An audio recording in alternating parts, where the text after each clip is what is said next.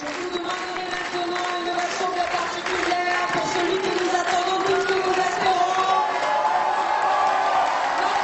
Notre ami national, à l'élection présidentielle, Jean-Luc Mélenchon.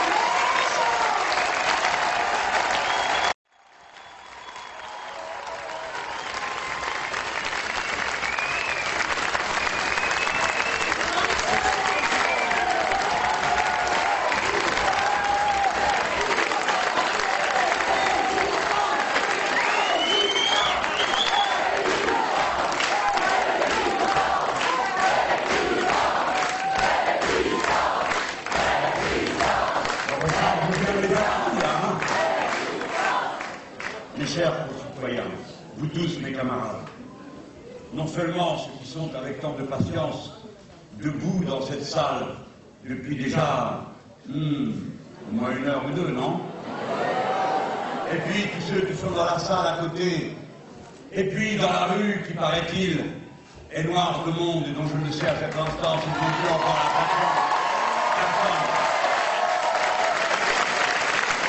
Je veux en votre nom à tous dire ce que nous sommes en train de faire. Et je demande qu'on observe ce qui se passe. Nous sommes en train de faire une démonstration de force que nous, et nous seuls, sommes capables de faire aujourd'hui. Une démonstration de force qui donne témoignage d'un fait politique majeur dans la grande nation, comme on dit, pour parler de la République française, dans la grande nation, la force qui s'est constituée à l'occasion de l'élection présidentielle pourtant destinée à la détruire, cette force ne s'est pas dispersée, ne s'est pas diluée, au contraire, elle s'est confortée par le sentiment qu'elle ne s'était pas trompée ni sur le diagnostic, ni sur les moyens qu'il y avait à mettre en œuvre pour répondre à la question posée dans cette nouvelle session de l'histoire, ce moment où de nouveau les grands rouages sont en mouvement et précipitent le continent à une catastrophe sans précédent si nous ne sommes pas capables, comme nous sommes en train de le préparer, que du fond du panier où l'on nous a plongé, nous soyons capables par l'éducation, le mouvement populaire, l'attention, la discipline intellectuelle, capables de forger l'outil qui inéluctablement, inéluctablement prendra le pouvoir dans ce pays. Inéluctablement.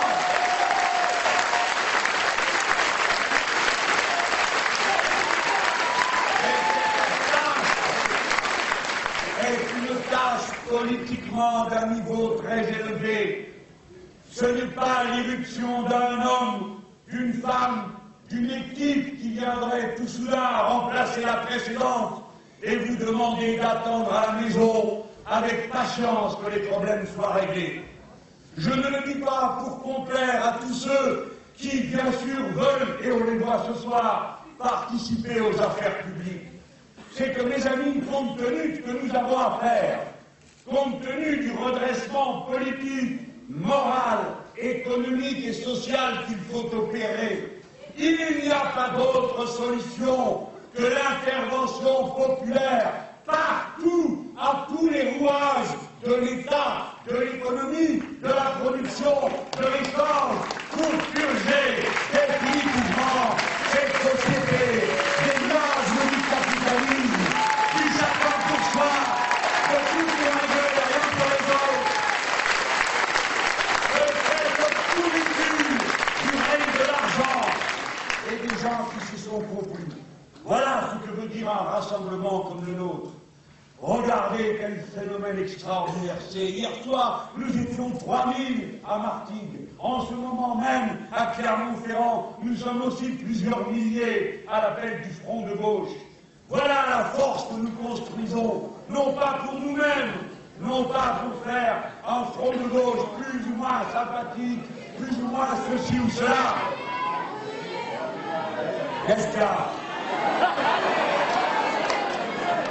Comme je leur demande, vous allez me faire rester comme un robot. J'ai dit non pas pour vous-même. Nous sommes aventuriers sur le Luc Pas, Clermont-Ferrand. Quoi?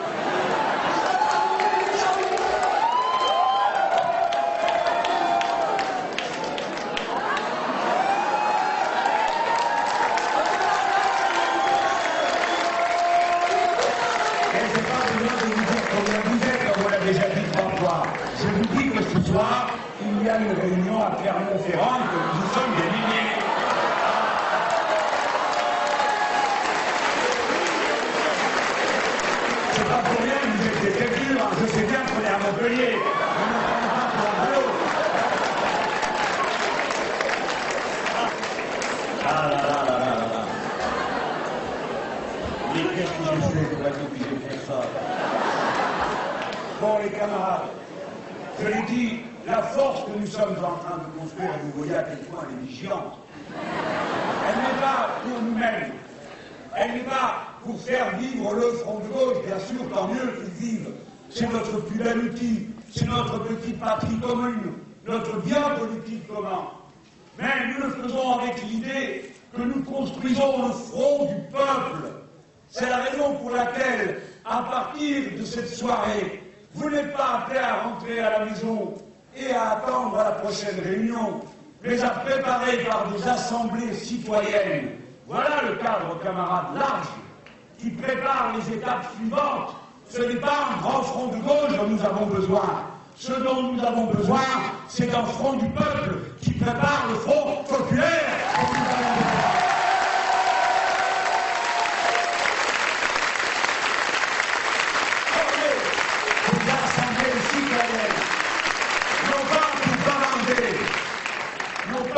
Recommencer les querelles qui vous ont divisé des fois dans le passé, ergoter sur les mots, se peler sur le nom des chefs, mais pour organiser l'action qui permet de faire comprendre autour de soi, et d'abord aux braves gens qui n'y comprennent plus rien, leur expliquer la situation en prenant le temps de le faire, que celui qui sait explique à celle ou à celui qui ne sait pas, parce que le savoir est la richesse la plus merveilleuse du monde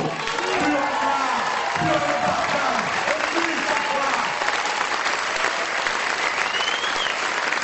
constituer des assemblées citoyennes Car mes amis, je vous le dis, vous allez à la rencontre d'immenses événements que vous n'affronterez pas comme des consommateurs politiques. Vous devrez vous impliquer, car rien ne s'arrêtera de la détermination féroce de ceux qui dirigent l'Union européenne et par conséquent leurs délégués dans les différents pays qui sont devenus des marionnettes de la Commission européenne. Rien n'arrêtera leur cruauté, leur acharnement à vouloir prélever sur le dos du très grand nombre la part du tribut qui doit revenir au capital financiarisé. Ne croyez pas que ce soit des mots abstraits. Vous savez comme moi que l'Europe tout entière va entrer en récession, c'est-à-dire que la politique absurde qui est imposée par le gouvernement CDU-CSU de l'Allemagne, qui a une stratégie économique correspondant à ses clientèles électorales, une population vieillissante, qui pour 15% d'entre elles, du fait de la politique qui a mis en place Gerhard Schröder du Parti social-démocrate allemand, a dorénavant des retraites par capitalisation. Et ces retraites par capitalisation nécessitent que les cours de bourse soient les plus élevés et que la monnaie euro soit le plus élevée possible. Voilà l'explication du cœur du mystère qui semble tomber du ciel, mais qui ne résulte que d'une chose, une politique organisée sciemment. Et qui se double d'une géopolitique. Géopolitique veut dire la politique dans la géographie. La géopolitique du gouvernement CDU-CSU, c'est de ruiner l'Europe du Sud, qui est sa concurrente par rapport à la zone qu'elle s'est constituée autour d'elle, avec des pays dans lesquels le haut niveau de formation de la main-d'œuvre permet des productions de haut niveau technique au coût du travail le plus bas, des pièces qui sont ensuite assemblées en Allemagne et qui donnent ce fameux Made in Deutschland, qui leur permet en réalité ensuite, par des différentiels de coûts, d'accumuler des excédents commerciaux sur le dos de tout le reste de l'Europe. C'est-à-dire,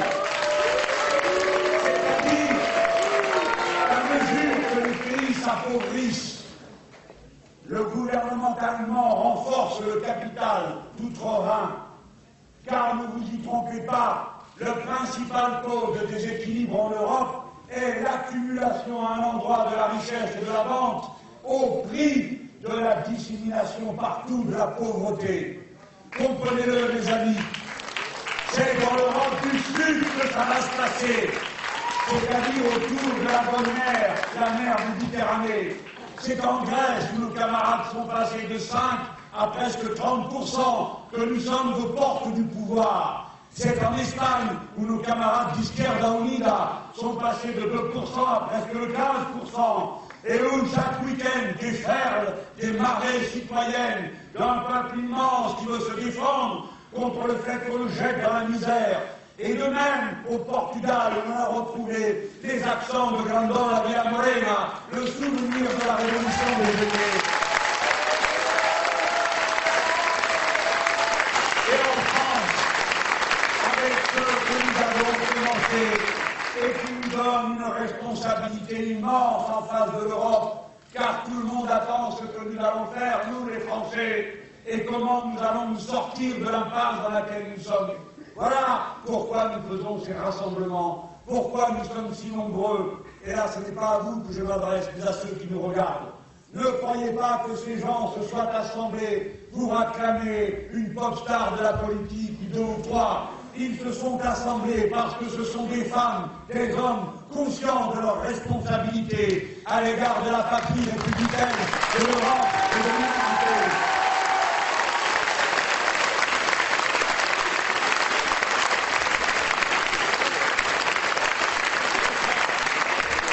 Ces forces politiques, elles rencontrent un moment très dangereux de l'histoire, je viens de vous le dire. Depuis deux jours, le moment dangereux est devenu encore plus dangereux en Europe.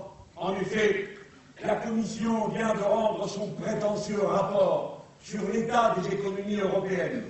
Et je vous fais grâce des détails, quoique, comme vous le savez, je vous rends compte de tout ce qui se passe sur le bloc européen que je tiens.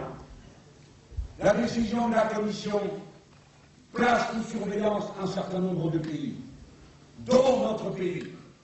Après cette félicité de l'excellente collaboration qu'il a avec le ministre Moscovici, le dieu commissaire Olli Rehn, qui ne comprend à peu près rien à ce qui se passe dans la réalité vécue des gens, dit le processus de désendettement est nécessaire, même si cela ralentit la croissance c'est-à-dire la réduction de la dépense publique pour assurer la solvabilité de la dette conclue auprès des agences financières internationales, puisque la Banque centrale européenne n'a pas le droit de prêter aux États. Cet homme dit il faut à tout prix, et quoi qu'il en coûte, que cette dette soit soldée par la dépense publique réduite, et que donc les banques puissent trouver la rémunération de leur capital. Voilà quel est l'homme qui dit ce qu'il faut faire. Et donc, il décide deux choses. D'abord, deux pays vont passer à l'état d'observation qui est le cran suprême de la méfiance. C'est-à-dire des pays qui sont réputés être en déséquilibre en macroéconomique, ça veut dire en général de leur économie excessif. Deux pays, camarades, amis, concitoyens. La Slovénie, où des mobilisations populaires de masse ont d'ores et déjà lieu. Mais surtout, le peuple frère d'Espagne, qui a déjà tant pâti, tant souffert, eh bien, il vient d'apprendre par la bouche du commissaire européen que ça ne fait que commencer, que des sacrifices supplémentaires sont demandés. La Commission européenne veut disloquer l'Espagne. Voilà ce qu'elle est en train de préparer. La Commission demande plus de libéralisme à l'Espagne. Elle demande de renforcer la concurrence sur le marché des services et des produits. Et elle demande une action décisive, dit-elle, pour réformer le marché du travail pour plus de flexibilité. Dans un pays où plus de la moitié de la jeunesse est déjà au chômage, il demande encore plus de chômage. Voilà quelle est la politique de la Commission européenne. Quant à la France, après avoir, comme je vous l'ai dit, félicité le dialogue très constructif, Olli Rehn dit que l'accord récent sur le marché du travail est un pas bienvenu dans la bonne direction. Voyez comme ils sont. Est-ce qu'on n'avait pas prévenu que quand on les cajole, quand on leur cède, avant même d'avoir commencé à discuter, eux, ils comprennent directement le langage du rapport de force.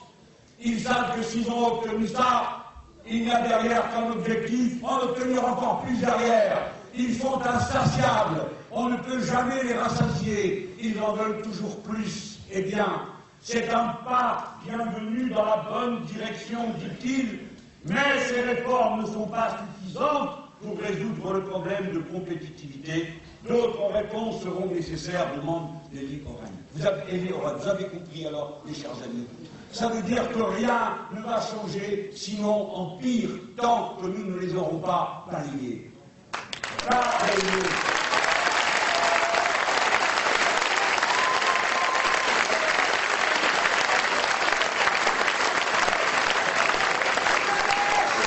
Comme c'est une tâche très importante, comme elle est d'un haut d'exigence, comme elle demande une capacité de proposition d'un très haut niveau, c'est la raison pour laquelle nous travaillons et nous sommes en campagne permanente, comme on nous a dit, pour se moquer de nous. Oui, nous sommes en campagne permanente. Nous assumons cette campagne permanente.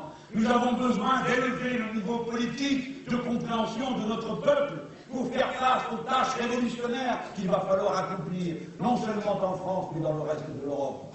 Voilà, mes chers amis, à quoi nous vous appelons. Et maintenant, bien sûr, cette situation si dangereuse, elle intervient en France dans un contexte que personne n'avait pu à l'avance prévoir, parce qu'on ne peut jamais prévoir quand l'événement va se produire. Mais ce dont nous étions certains, et ce dont je suis encore certain à l'heure à laquelle je vous parle, c'est que, inéluctablement, lorsque certaines conditions sont réunies, le fracas est à l'ordre du jour. Voyez comment, depuis des mois et même des années, nous avons montré que les institutions de la Ve République, qui ont été, comme vous le savez, réformées 24 fois, alors qu'on nous dit que ce sont des institutions stables et que nous serions des désordonnés. 24 fois, une fois par an depuis 10 ans, et l'actuel président de la République a encore l'intention de faire quatre réformes constitutionnelles. Toutes ces réformes ont en commun un point, sauf trois fois, le peuple n'a jamais été consulté. Et ces institutions ont fait remonter tout le pouvoir sur une seule personne qui naturellement est promise à devenir folle dans toutes les circonstances. Car le pouvoir solitaire rend fou, quelle que soit la forme de l'exercice particulier ou des qualités personnelles. Mais quand le pouvoir se concentre, alors toute la scène se Et cette déresponsabilisation générale intervient au moment où un deuxième élément s'est rassemblé, que nous avons, nous, avec attaque, avec toutes ces réunions que nous avons faites pendant des années, où nous avons décrit la financiarisation de l'économie dans le monde entier, où nous avons montré comment une masse considérable d'argent circulait dans le monde qui n'a aucune contrepartie matérielle et qui est donc de l'argent bidon, de l'argent fou, qui produit des taux d'intérêt tellement extravagants, tellement inouïs qu'ensuite l'argent qui est placé dans la production, il en est attendu des taux d'intérêt au moins aussi élevés, ce qui est une folie. Quand vous voyez par exemple comment Arkema, qui faisait du 12% de taux de retour sur investissement, l'entreprise est liquidée parce que ses propriétaires en attendent du 18%. Lorsque vous voyez Sanofi, qui est déjà la première capitalisation boursière du pays, lorsque vous voyez qu'ils répartissent 35% de la richesse supplémentaire produite aux actionnaires et que liquident comme ils sont en train de liquider ce magnifique pôle pharmaceutique français pour la raison qu'ils veulent faire parvenir la redistribution à 50% du total de la richesse créée par les travailleurs de ce secteur. Vous comprenez la folie qui s'est emparée d'eux Eh bien, cette sphère financière immense, c'est à coquiner avec toutes les structures politiques Et plus les structures sont verticales, moins le peuple s'en mêle, et plus la porosité devient grande entre le personnel des uns et des autres, et qu'il passe de la haute fonction publique à la haute fonction privée. Quand ils passent de l'une à l'autre et de l'une à l'autre, à chaque fois c'est pour en enlever des morceaux.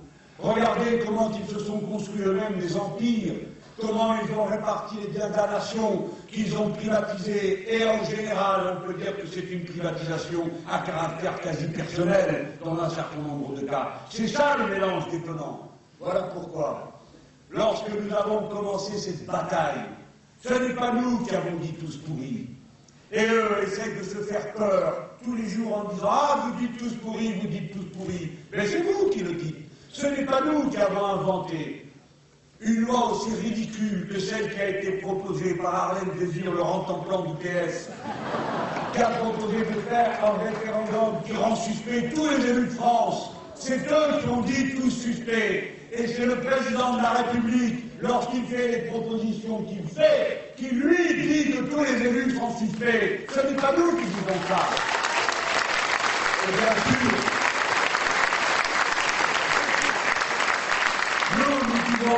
qu'il y a un effet de système qui est à l'heure. Oui, il y a un effet de système qui est à l'heure. Posez-vous la question, mes chers concitoyens, comment se fait-il que l'antépénultième président de la République ait été condamné à deux ans de prison? Le président Chirac. Comment expliquez-vous que le suivant est inculpé pour abus de faiblesse sur une personne Comment expliquez-vous que le directeur de campagne des deux précédents présidents de la République, tous les deux, soient inculpés pour abus de biens sociaux Et même ceux des concurrents comme Nicolas Bazir, qui est inculpé, comme vous le savez. Comment expliquez-vous qu'autant de gens puissent faillir, sinon parce que tout un système, il pousse continuellement, qui dissout la frontière entre le licite et l'illicite, par des gens qui se figurent que tout leur est dû, et qui pensent que ce qui est illicite aujourd'hui sera licite demain. Avez-vous entendu ce trésorier, je ne sais plus lequel, ou bien l'homme de main de Madame Le Pen, qui disait Moi, j'ai ouvert un compte dans un paradis fiscal, c'est pas moi qui me suis occupé de savoir ce qu'il y avait dedans, même si c'était légal. Elle a repris, là, madame. Après, elle essaye de faire croire que les marques, c'était de haute, main propre, je ne sais quoi. On voit bien où ils ont les mains. Eh ben oui. Et maintenant, on comprend mieux pourquoi c'était le chien de garde. Et on comprend mieux pourquoi tout le système passe son temps à la dédiaboliser et à me diaboliser moi. Vous avez remarqué? Pourquoi pires Parce qu'en me diabolisant, en m'accusant de n'importe quoi, un jour d'antisémitisme, le lendemain, je serai le successeur de Déa et d'Oriot. Il n'y a pas une insulte dont je n'ai été, avec modération, gratifié pour dénoncer les outrances, tandis que les belles personnes, les parfumés, les importants, les je sais tout, qui ont plongé ce pays dans le chaos, eux ont tout le droit d'insulter et quand ouvrent la bouche, ils parlent fouet dedans.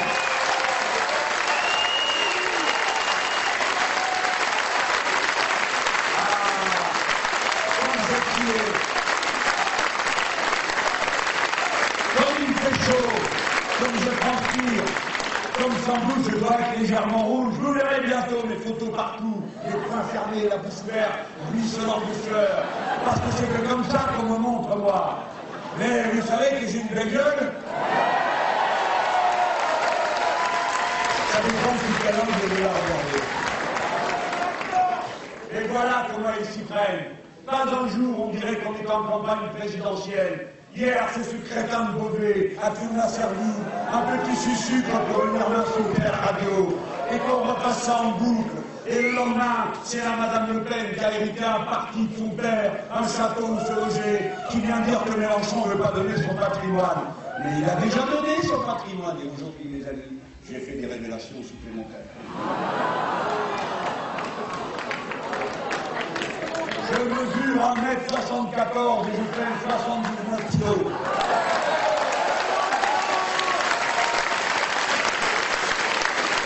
Ma taille est solide. Et du 41, 42. Je change du 42.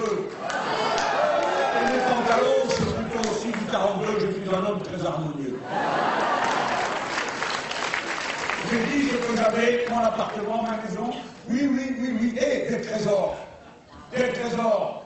Je suis l'auteur, disons, d'une bonne cinquantaine de dont je suis assez content, et d'un bon millier de photos que je considère comme des œuvres d'art. Mais je ne ni tableau à bon entendeur salut, ni chevaux à bon entendeur salut, ni château à bon entendeur salut, ni bicyclette, ni voiture. Voilà, si vous voulez faire dans le grand déballage, on n'a pas fini de rigoler parce que nous, le peuple, nous sommes narquois et on ne nous attrape pas avec ce genre de bêtises. C'est un système qui est en cause. Et nous, nous voyons loin, nous voyons haut, nous ne nous arrêtons pas aux personnes, même celles qui ont failli, parce que dans l'idéal républicain, il n'y a pas une personne, un condamné, une seule femme, un seul homme qui, une fois tombé, une fois dans sa vie, ne puisse être relevé par l'éducation, l'élévation morale et intellectuelle. Eh bien, nous allons profession de le monde. Nous n'avons jamais cru que l'humanité était composée d'êtres vifs, débats seraient purs. Nous ne disons pas que nous sommes des personnes pures, qui ne commettons aucune erreur, qui n'avons jamais failli dans notre vie. Cela n'existe pas dans la condition humaine et dans l'organisation sociale et politique de la société, il est vain de vouloir organiser un tel paradis peuplé de saints.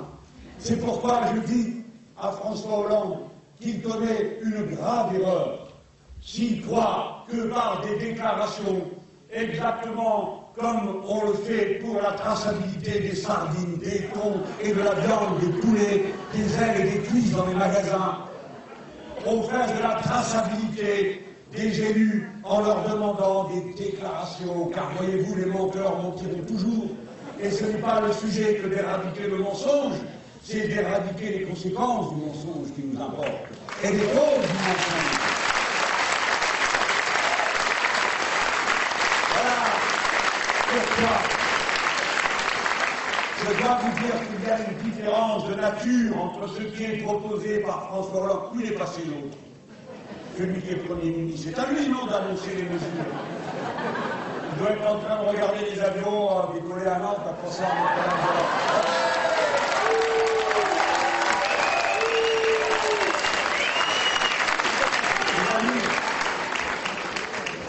Je sais que c'est un peu long, mais je vous demande d'entendre, pour le répéter. Les braves gens disent, mais le président de la République a fait des propositions. Vous ne pouvez pas leur répondre simplement euh, mais ça ne compte pas, c'est un attrape-nigo. Ça ne compte pas et c'est un attrape-nigo.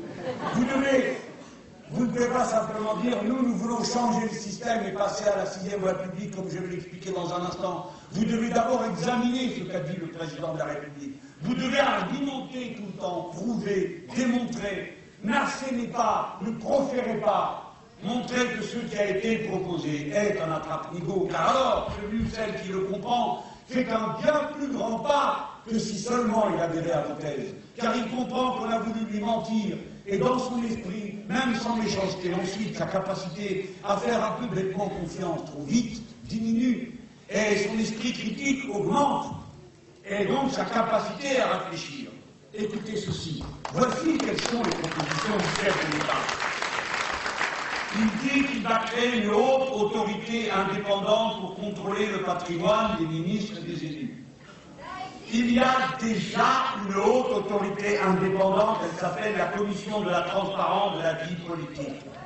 Elle existe déjà, elle contrôle déjà le patrimoine des élus. Lorsque j'ai été ministre, j'ai été contrôlé à l'entrée, à la sortie et au milieu. Parce que comme le gars qui me contrôlait, il était de droite, pour ce qui était de m'emmerder, il a été là. Alors jour, il me dit, euh, comment ça se fait que vous avez autant d'épargne? C'est vrai, moi je suis plutôt fourni. Il y a des cigales dans la salle, moi je suis fourni. Voilà. Et bien c'est comme ça. Alors, euh, je lui réponds, comment? Qu'est-ce que vous me dites? Je suis payé 70 000 francs à l'époque, hein, par mois je suis logé, nourri, blanchi, le vrai scandale, c'est qu'il n'avait pas d'avantage sur la caisse départ, lui. Voilà le vrai scandale. Ça n'avait pas l'air de le surprendre. Bon. Le président de la République propose qu'il y ait un parquet financier pour enquêter sur la fraude fiscale. Eh bien, il existe déjà des pôles financiers dans les tribunaux, dont un à Paris, avec plusieurs procureurs et des juges d'instruction. Et d'ailleurs, dans la déclaration du chef de l'État, il est écrit en petits caractères comme dans les contrats d'assurance. Or, on vous prend le moyen disponible. Autrement dit, dorénavant, ça sera comme auparavant. Ensuite, il dit qu'il va publier les patrimoines des ministres. Les ministres, de toute façon, doivent donner leur patrimoine. Et Cahuzac l'avait donné. Alors, les patrimoines vont être publiés.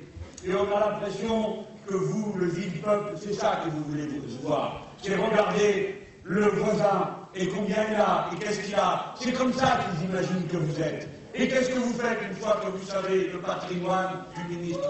Vous allez avec votre maître et vous mesurez si ça fait bien la, la surface qui a été dite. Vous allez regarder si bien un cheval et pas un mulet qu'il a, et ainsi de suite. Qu'est-ce que c'est que cette histoire? Ça ne tient pas debout, ça n'a aucun sens, c'est un attrape-niveau. Mais après, le chef de l'État dit qu'il va éradiquer les paradis fiscaux. Ah Ah. Tremblez, paradis fiscaux. Voici François Hollande. Allez, Jean-Marc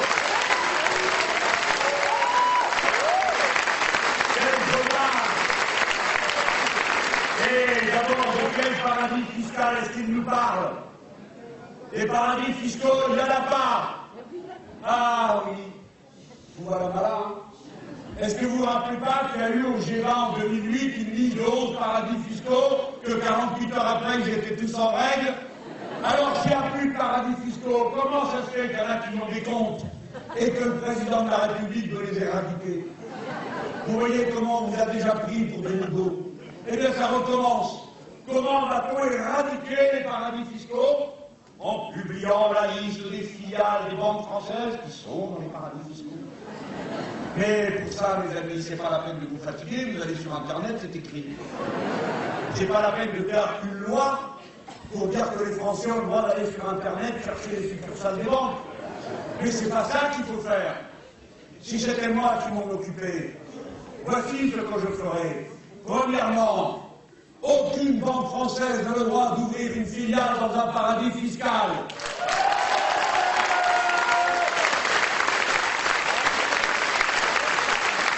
Tous les paradis fiscaux sont immoraux et criminels, car l'argent qui est mis dans les paradis fiscaux, contrairement à ce que raconte le monsieur de la Madame Le Pen, contrairement à ce que raconte l'autre qui a un compte offshore qui parle la langue de la finance internationale, le trésorier de campagne d'Hollande. La langue de la finance internationale, c'est celle qui fait qu'un gars qui s'occupait de taxis à Paris achète deux boucheries et une librairie à Pékin et s'accorde avec un monsieur pour ouvrir un compte offshore dans un paradis fiscal aux îles Caïmans. Et ils n'ont pas besoin de traducteurs pour se comprendre. Voilà ce que j'appelle la langue de la finance internationale.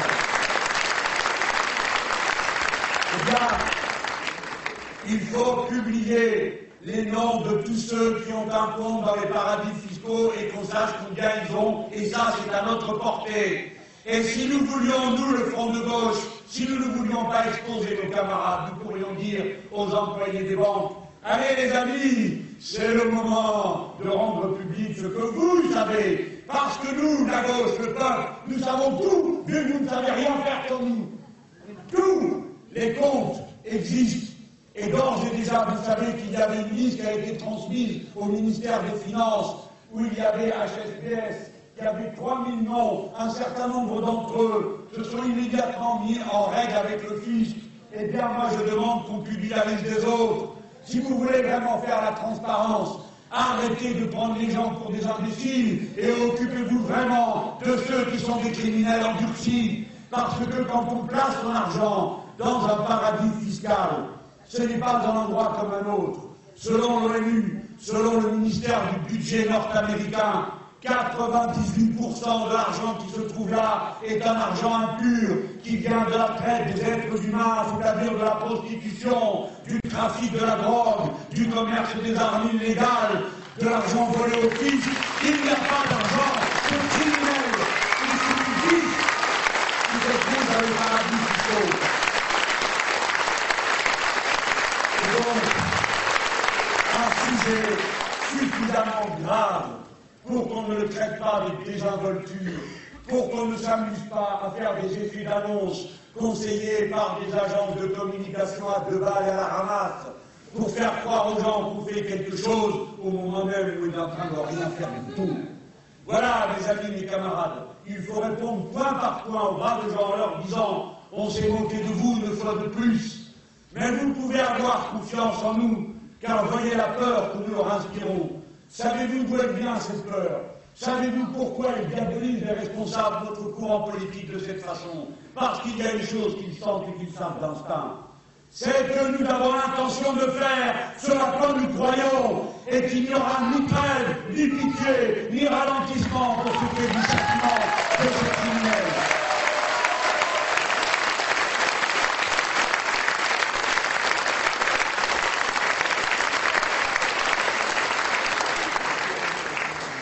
Nous vous appelons, comme vous le savez, dans ce contexte, dans cette situation, à vous rassembler le 5 mai à Paris.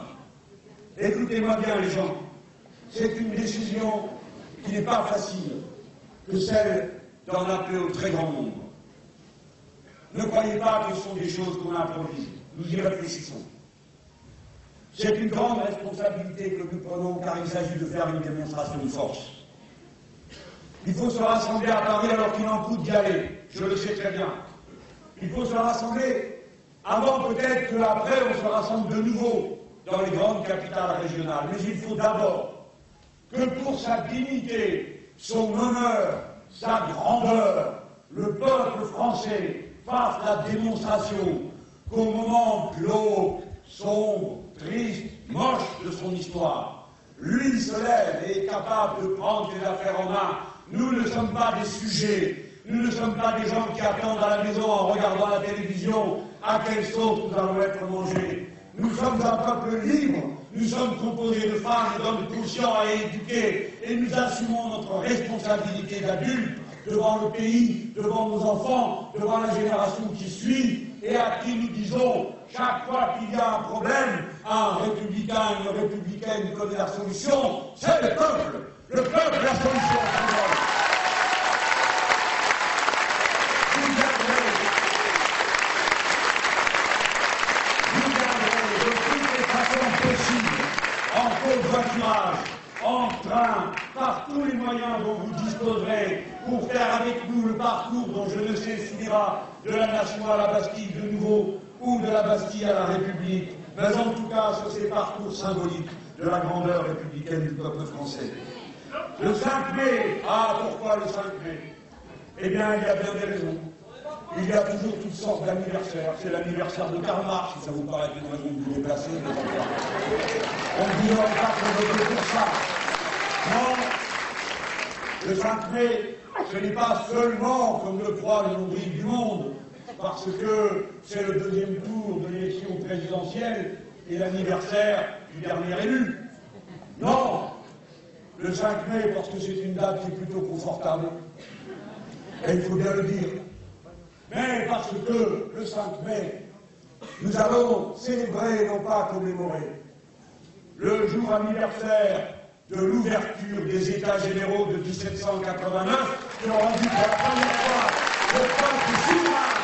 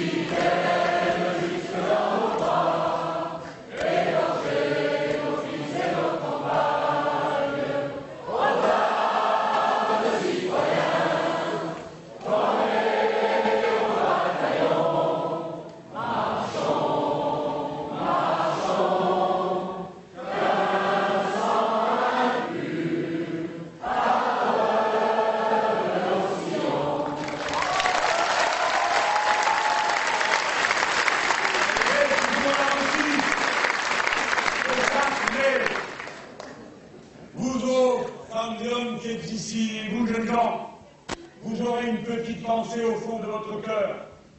Vous vous souviendrez que c'est l'anniversaire bien triste du décès de Bobby Sand, assassiné par Margaret Thatcher.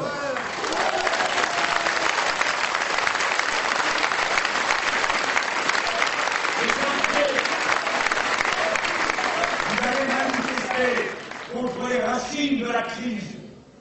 Vous allez montrer que vous avez compris le quoi elle retourne. Nous reviendrons avec nos pancartes 6ème République, avec nos affiches qui disent Nous nous rassemblons contre la finance, nous nous rassemblons contre l'austérité. Et toute l'Europe va nous voir comme elle nous a vu la dernière fois à la Bastille, comme elle nous a vu au Prado, comme elle nous a vu sur la place du Capitole à Toulouse et dans combien d'autres endroits. Dans toute la presse de l'Europe, dans la presse anglo-saxonne du monde, il y avait des milliers de drapeaux rouges et bleu blanc rouge rassemblés à notre appel. Voici la France, celle que le peuple du monde entier aime, cette France des rébellions et des révolutions, la France, la belle, la rebelle, celle qui ne se laisse pas domestiquer et mater ni par la Commission européenne, ni par aucun maître. Le peuple rebelle et révolutionnaire de la France.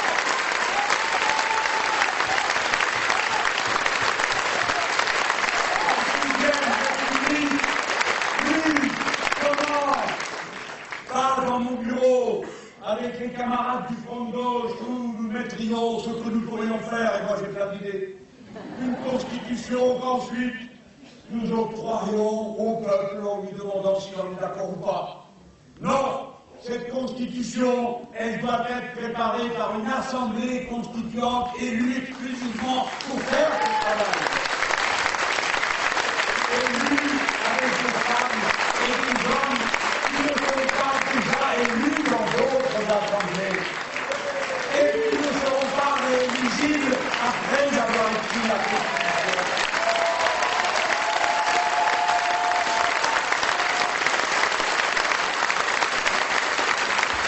Et ne prépareront pas à la maison.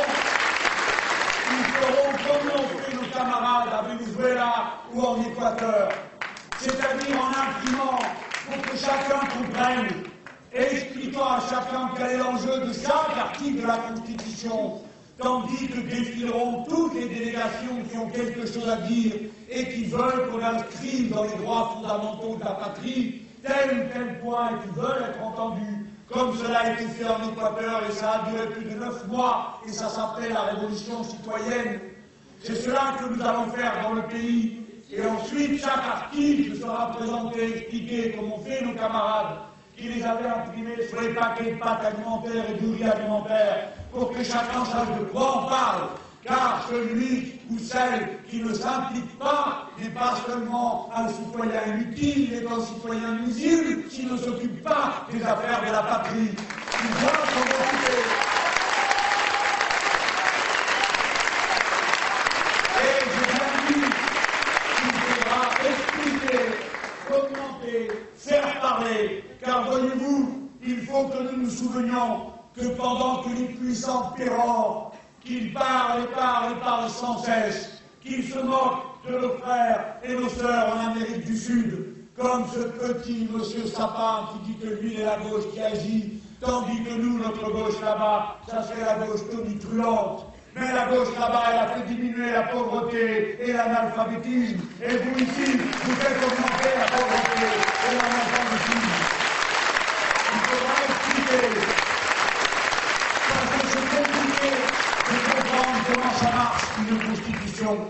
Il faut que chacun, chacune comprenne déjà ce que ça veut dire le mot constitution. Pourquoi au-dessus de la Constitution, il y a les droits de l'homme plus importants que la Constitution elle-même Et pourquoi ensuite la Constitution organise des pouvoirs publics et comment elle le fait? Ce sont des choses qu'il faudra expliquer à chacun, car, je vous le rappelle, dans notre pays, il y a 3 millions et demi d'illettrés, et ceci est la honte pour nous tous, car ce sont de braves gens, femmes et hommes qui tâchent de vivre dignement en étant privés de ce minimum qui leur permet d'être liés aux. La première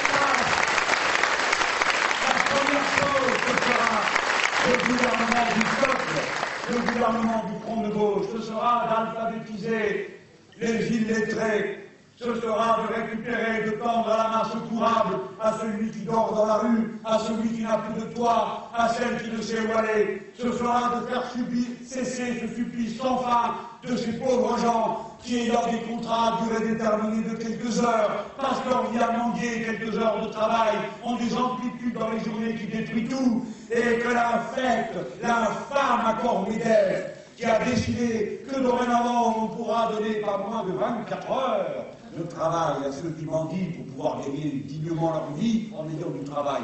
Mais on ne leur a pas dit qu'on se moque d'eux. Parce que si maintenant on ne peut pas leur donner moins de 24 heures, il faut savoir que la loi prévoit qu'on pourra mettre 8 avenants. Vous m'entendez? Ça veut dire qu'on pourra leur changer leurs heures de travail et leurs amplitudes 8 fois. Qui peut changer 8 fois l'horaire de la l'horaire de l'école et chacune des activités du quotidien? Voilà à quoi est soumise la masse pauvre du peuple français, des précaires, quel que soit leur niveau social, leur niveau de qualification. Voilà toutes ces choses qu'il s'agit de faire cesser impérativement pour que n'ayant plus peur du lendemain, chacun puisse disposer du temps de se dédier aux autres et de réfléchir au bien commun. Alors cette constitution dont je viens de vous dire comment elle doit être faite, par quels moyens, par quelle intervention, elle a des tâches fondamentales à accomplir. Et nous autres, les gens de gauche, nous avons toujours été partagés entre deux choses qui nous tenaient à cœur. D'une part, la stabilité des institutions, parce qu'on ne fait pas vivre une société sans stabilité institutionnelle. Un peuple révolutionnaire, oui, mais ça ne veut pas dire non plus que c'est la barricade permanente. Comment marier la stabilité institutionnelle et la capacité permanente du peuple à intervenir? Voilà comment nous avons conçu cette proposition que nous faisons à tous du référendum révocatoire, qui fait que lorsque, disons, 10% de la population, ou 12%, ou 15%, donne son nom ainsi que son numéro de carte d'électeur pour demander un référendum révocatoire, par ce moyen, le référendum est organisé et il permet de remettre en cause le mandat du maire, du président du Conseil général, du président de la région et même du président de la République. Voilà comment on fait avoir l'activité populaire et la stabilité institutionnelle. Je ne dis pas que cet exemple parce que je ne veux pas faire durer ce discours, mais c'est pour vous montrer qu'à chaque cas qui est soulevé par notre expérience et par l'histoire, nous disposons de réponses concrètes. Ces référendums révocatoires existent au Venezuela, en Équateur, ils existent dans plusieurs États fédérés nord-américains. Par conséquent, c'est une invention qui peut trouver à s'appliquer. Le deuxième point, évidemment, c'est que la France doit voir s'établir l'élargissement du territoire de la République. La République a des espaces à conquérir. le premier des espaces à conquérir, c'est l'entreprise. Comment se fait-il que le Français, la Française, citoyenne et roi dans la cité, rentre à l'usine, au bureau, et là il redevient serf. Réduit à des règlements, et c'est la seule fois de sa vie où il travaille sous l'empire d'un contrat de travail qui aliène sa liberté et le place à la subordination de quelqu'un d'autre. Mes amis, étendre la citoyenneté dans l'entreprise, c'est non seulement faire reculer le refus de droit, le déni de droit que j'ai décrit il y a un instant, mais c'est donner aux travailleurs des pouvoirs supplémentaires sur la conduite de l'entreprise. J'ai bien dit pouvoir. C'est en cela que la révolution citoyenne doit entrer dans l'entreprise. La citoyenneté, c'est le pouvoir. La classe ouvrière, les salariés, sont une catégorie sociale d'intérêt général. Il n'y a que les prétentieux bouffis d'orgueil et de même qui croient que les travailleurs, les travailleuses, les salariés seraient incapables, par nature, de faire des propositions, de gérer correctement leur entreprise. Mais qui a plus intérêt au bon fonctionnement de son entreprise qu'un travailleur qui en est bon pour vivre Une entreprise, n'est pas d'abord du capital, d'abord un patron dont paraît-il l'initiative l'esprit d'entreprise, pardon, le CAC 40, l'esprit d'entreprise, disons, ils ne savent même pas ce qu'ils fabriquent. Non, ce n'est pas ça. Une entreprise, c'est d'abord un collectif humain. C'est des gens qui souvent aiment leur travail, aiment le bien faire, qui mettent en œuvre des brevets, c'est-à-dire de l'intelligence humaine, de la qualification, qui est quelque chose qui est dans la tête et pas dans les mains, comme le croient certains, qui vient ensuite dans les mains. Toute cette richesse, ce trésor, doit être reconnue et les droits qui vont à la personne, eux aussi. Camarades, amis, on pourrait parfaitement imaginer que dans l'entreprise, le pouvoir du comité d'entreprise et des délégués ouvriers soit suspensif sur les questions de stratégie de cette entreprise. On pourrait imaginer que lorsque les travailleurs se sentent prêts à prendre en charge la propriété de l'entreprise, ils puissent le faire grâce à une loi qui leur donne le droit d'être les premiers acquéreurs de l'entreprise abandonnée par le patron ou mis en vente. Alors, je dis à Benoît et à Arnaud Montebourg, qui sont des solfériniens, je le sais bien, mais qui ont ces jours-ci dit des choses qui nous intéressent lorsqu'ils ont dit que l'austérité ne menait nulle part. Je leur dis, dépêchez-vous de voter la loi qui interdit les licenciements boursiers, parce que ça aussi, ça devrait être une loi constitutionnelle, que tout le pouvoir ne va pas au capital, mais que le travail à sa part du pouvoir.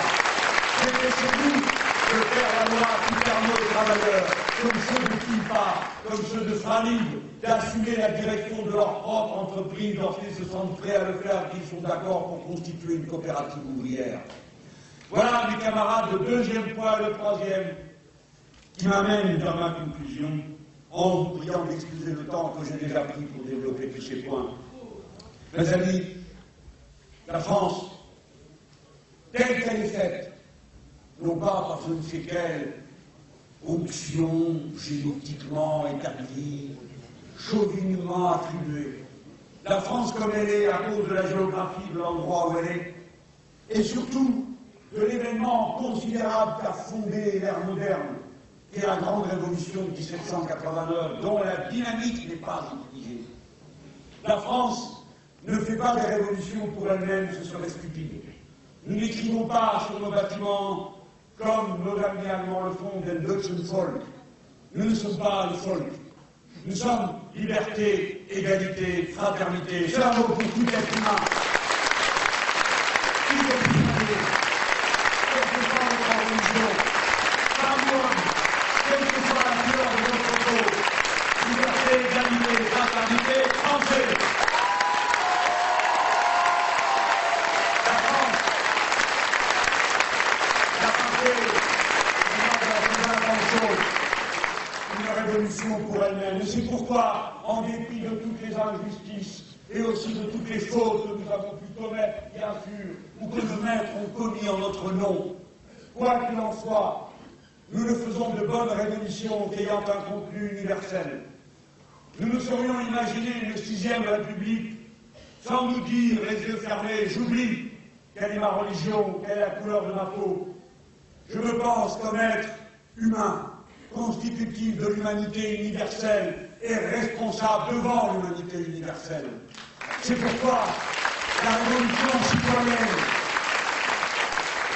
est une révolution puisqu'elle change les institutions, puisqu'elle change le régime de la propriété dans certains domaines, puisqu'elle change la hiérarchie des normes, mais qui est citoyenne parce qu'elle dit que le pouvoir résultera toujours de l'action démocratique, c'est-à-dire de la première école d'éducation populaire qui est la confrontation libre des idées dont nous avons besoin. Ce n'est pas nous qui entraînons la société vers une pente autoritaire, comme nous l'observons dans toute l'Europe du fait du travail de la Troïka, de la Commission et du reste. Non, nous nous aspirons continuellement au vote populaire. Et nous annonçons que le jour où nous gouvernerons, on votera beaucoup. Bref, je reviens à cette idée. Qu'est-ce qu'une révolution citoyenne qui est un contenu universel? Ce sera donc une révolution qui mettra à l'ordre du jour des institutions et fera reconnaître comme un droit constitutionnel la protection du seul écosystème compatible avec la vie humaine. C'est-à-dire que ce sera par la force des choses une constitution à caractère écologiste. C'est-à-dire une constitution qui mettra comme un principe la règle verte. Autrement dit, on ne prendra jamais plus à la nature que ce qu'elle peut reconstituer. Et nous, les Français, qui sommes, du fait de la géographie, propriétaires du deuxième territoire maritime du monde, c'est nous qui allons organiser d'une manière écologiste l'entrée en mer qui correspond aujourd'hui à la nouvelle phase de l'expansion de l'espèce humaine sur la surface du globe. Nous allons le faire et en le faisant, non seulement nous allons permettre de produire plus proprement, plus écologiquement à terre, non seulement nous allons remplir nos devoirs à l'égard de l'humanité, mais nous allons, les faisant, entrant en mer, donner un volant d'entraînement à toute notre économie, car 50% de la population de notre pays vit à moins de 100 km d'une côte, mes amis. Nous allons mettre des machines en place, des hydroliennes, toutes sortes de cultures, toutes sortes de chantiers navals pour construire et démonter les bateaux. Nous allons installer des, des installations dans la mer pour capter de l'énergie du mouvement mécanique. Bref, nous allons nous lancer à l'assaut d'un monde nouveau. Et c'est en pensant, en imaginant ce monde nouveau, la jeunesse que j'appelle au travail, à l'intelligence, à l'imagination, à vous tous, femmes et hommes, qui tous savez faire quelque chose. Demain, au nom de notre gouvernement, nous vous appellerons tous à organiser cette économie de la mer, c'est ancré dans la seule grandeur qui vaille pour la France, c'est-à-dire d'être un peuple inventif, imaginatif, poétique, qui rêve le futur et l'amour, qui réjouit d'avoir tracé une caméra marche, qui est heureux d'avoir réussi à enregistrer le bruit possible du moment initial où l'univers a allumé pour la première fois la lumière et fait entendre le fracas du monde qui décède. Voilà ce dont nous sommes capables, nous autres tous, grâce à l'école, à ce que nous avons appris, à ce que nous allons continuer à apprendre. Ne désespérez jamais de vous. Ne croyez pas que nous soyons condamnés à la misère et au déclin. C'est tout le contraire. Libérez le pays des chaînes de l'argent et vous verrez bondir à force toute puissante de la poésie et de l'humanité et pour finir, de l'amour qui transporte toutes choses. Gloire à la sixième République et si m'en manque le 5 mai, ça va parler.